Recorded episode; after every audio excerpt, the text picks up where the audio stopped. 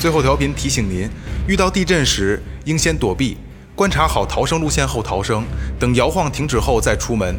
躲避时应及时找到有支撑物的地方，而不能站在房间中央。撤离时要走应急楼梯，不能乘坐电梯。遇到车辆着火时，第一时间报警，随后充分利用随车灭火器进行积极自救。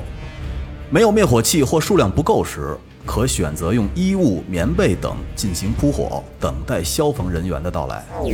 遇到地铁故障时，注意听地铁人员广播，并听从工作人员统一指挥和引导。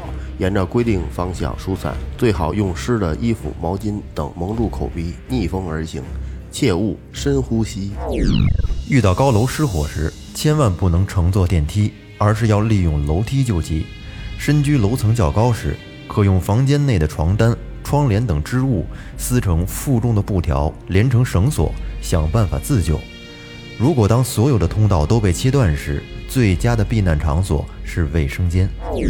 遇到食物中毒时，应立即向急救中心幺二零呼救，随后用手指、筷子等刺激舌根催吐，大量饮用温开水或稀盐水，减少毒素的吸收。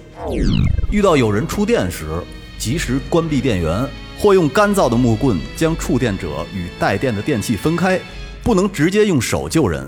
年龄小的孩子遇到情况，应呼救身边的成年人相助，不可自己处理，以防触电。遇到落水时，要高声呼喊救命，引起别人的注意，尽可能抓住固定的物体，避免被流水卷走或杂物撞伤。尽量保持全身放松，肺部吸满空气，头向后仰，让鼻子和嘴巴尽量露在水面，尽可能的保存体力，争取更多的获救时间。